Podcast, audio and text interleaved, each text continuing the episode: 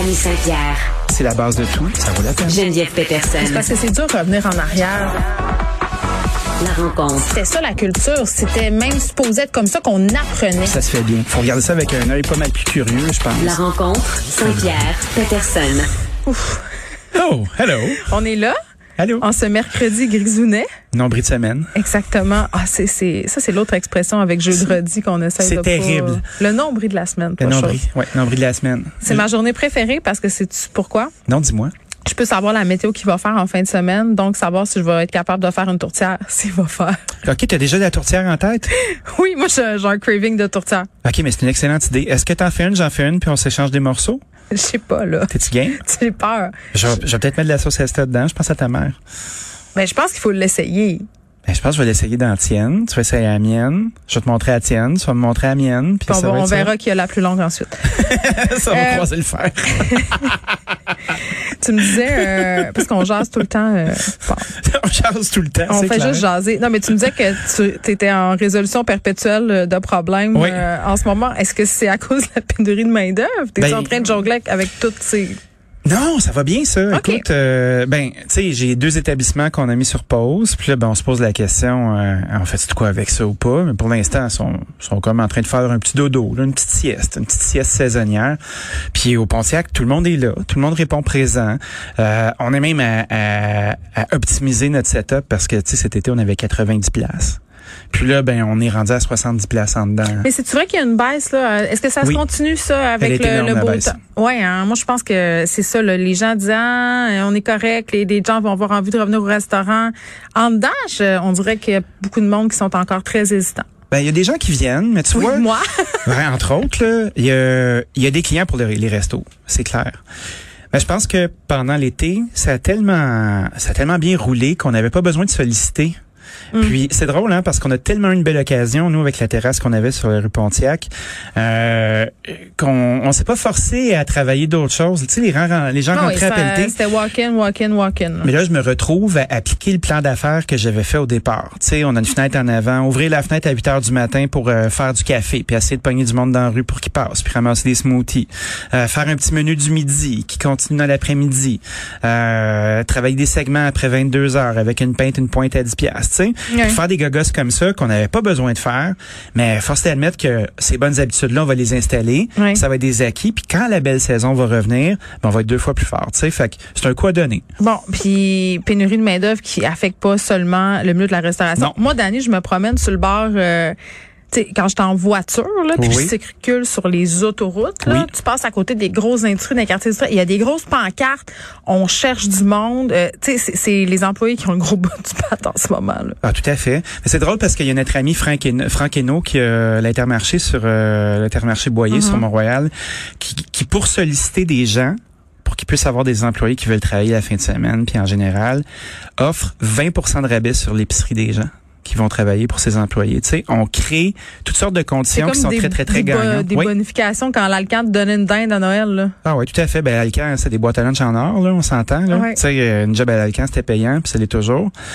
Mais force d'admettre que le milieu manufacturier, déjà que c'était pas la grande mode, là, ben on n'est pas capable de recruter. J'ai une courbe de stats, ok, parce que là on est vraiment en train de voir une courbe de ralentissement pour les entreprises qui sont en place dans les quartiers industriels.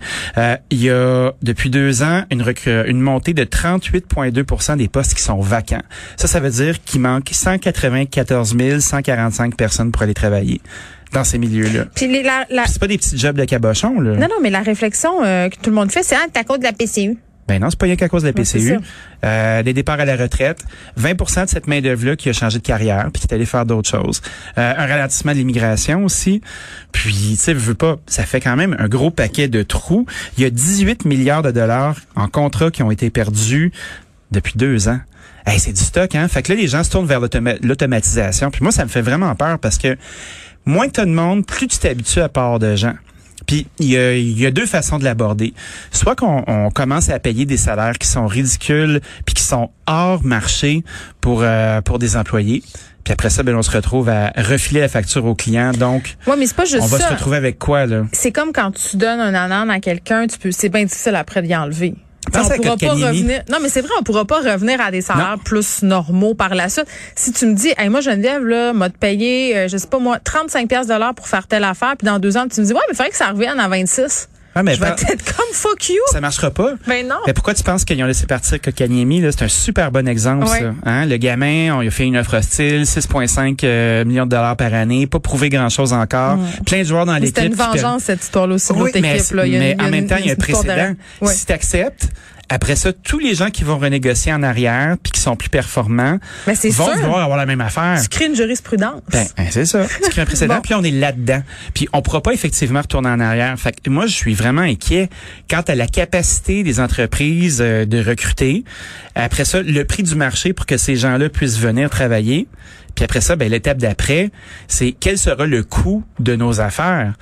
Est-ce que les entreprises vont pouvoir continuer à charger le véritable prix ou ils vont, on va être en train d'élaguer au maximum nos activités? Ça, c'est quand même épeurant. Bon, euh, je veux quand même qu'on prenne le temps de parler euh, du sujet des complotistes. Une taupe chez les complotistes. Ben oui, toi, une taupe. Bonjour. Martine Delvaux vient de rentrer dans le studio. Martine, non, mais c'est parce qu'on est vraiment surpris. Ben oui, je m'attendais pas à ce qu'elle soit là en, en On n'a personne. pas, on a pas de visite d'habitude. Allô? Non, mais c'est parce qu'on va parler de, de son prochain livre après toi. Bon, parfait. Oh là, on va parler du Parti libre du Canada deux minutes, OK? Oui, OK. Parce qu'imagine-toi donc qu'il y a un monsieur qui s'appelle Gilles Brodeur euh, qui s'est présenté comme étant un, un candidat aux élections fédérales pour le Parti libre du Canada. Le Parti libre du Canada, c'est 58 circonscriptions fédérales, dont 52 au Québec. Puis c'est des gens qui sont euh, dans la théorie du complot. Mm-hmm. Donc, ce monsieur qui est un anticomplotiste a décidé de faire un Jack Bauer de Vous lui-même. êtes trollé, ben. Il s'est faufilé, il a adhéré à cette affaire-là, il a effacé sa page Facebook de 600 membres qui étaient anticomplotistes ou donné de l'information. Puis après ça, il s'est faufilé là-dedans. Mais pourquoi? Pourquoi? Parce qu'il était curieux, il voulait voir si ces gens-là étaient capables de se mobiliser, si ces gens-là étaient capables euh, de réels dommages ou c'était juste des gradés forts en Oh, gueule. mais il s'est présenté quand même pour vrai. Mais Moi, c'est là où je trouve ça un peu. Qu'est-ce qu'on aurait fait s'il avait été élu? ben, statistiquement, ça aurait été quand même assez, assez choquant. Oui, ben oui, je comprends, mais quand même, mais, euh, je sais pas ce que je pense de ça pour Ben vrai. c'est un sure shot, là, il aurait pas gagné, mais tu sais, c'est, Ouais, trollé au maximum. Ah ouais. Tu te retrouves avec cette personne-là. Tu sais, ce monsieur a quand même ramassé 733 votes. C'est 1,3% de l'élection. Attends, ce qui est intéressant là-dedans, c'est non seulement qu'il ait ramassé du monde, un, mais il a, fait, il a même pas fait de campagne, là. Fait que ça veut dire qu'il y a des gens qui ont juste voté pour lui parce qu'ils écoutent genre des vidéos louches. Tout à fait. Il y a des gens qui passent beaucoup trop de temps euh, puis qui ont quitté le monde des vidéos de chats puis qui se sont retrouvés dans les complots. Mm. Puis là, tu sais, c'était la mode des tours qui explose. Puis tu sais, tu fais comme euh, what the fuck? Tu sais, 47 861 votes, c'est 0,03 de l'électorat, mais ça, ça veut dire là, qu'il y a 47 861 personnes Mm. pouvant voter au Québec qui ont décidé de faire ça. C'est du monde en sac à Non, papier. mais c'est à l'échelle du pays, là, les 47 000 votes. Mais Ouais, c'est mais- c'est après le Parti vert. Moi, c'est ça qui me fait capoter. 58, il y a 52 circonscriptions au Québec, là, 58 dans l'ensemble du Canada. Fait que c'est quand même chez nous que ça se passe, cette affaire-là. là. 733 personnes qui ont fait un petit X. Pour voter pour Gilles. Gilles qui va par ailleurs se présenter à la mairie de Trois-Rivières. fait qu'on le salue. Fait que Gilles, lui, les menaces, il s'en sac. Parce que là, ils savent c'est qui, ils connaissent son adresse, ils sont capables de le spotter, mais visiblement, Gilles, il en a rien à foutre. Non, mais en même temps, c'est la meilleure protection quand, quand J'adore tu, ça. comme dans l'émission Scandale, là. Oui. moi, j'écoute ça ces temps-ci, fait que toute ma stratégie, là, tu sais, je suis vraiment en retard, là, mais toute ma stratégie de, de mise en marché puis d'affaires, j'apprends de ça puis je me dis, la meilleure cachette, c'est d'être euh, devant tout le monde et de t'exposer. Qu'est-ce que tu veux qu'ils fassent? Qu'est-ce que tu veux qu'ils fassent? Ben ouais, c'est pour ça que les sans-abri dorment euh, deux jours dans la rue sur les trottoirs Je à la vue de tout le monde. euh, je le garde pour moi. Oui, je- mais pensez-y, hein. Il y a moins de danger à la lumière quand on fait un petit dodo. Salut! Bye, Danny.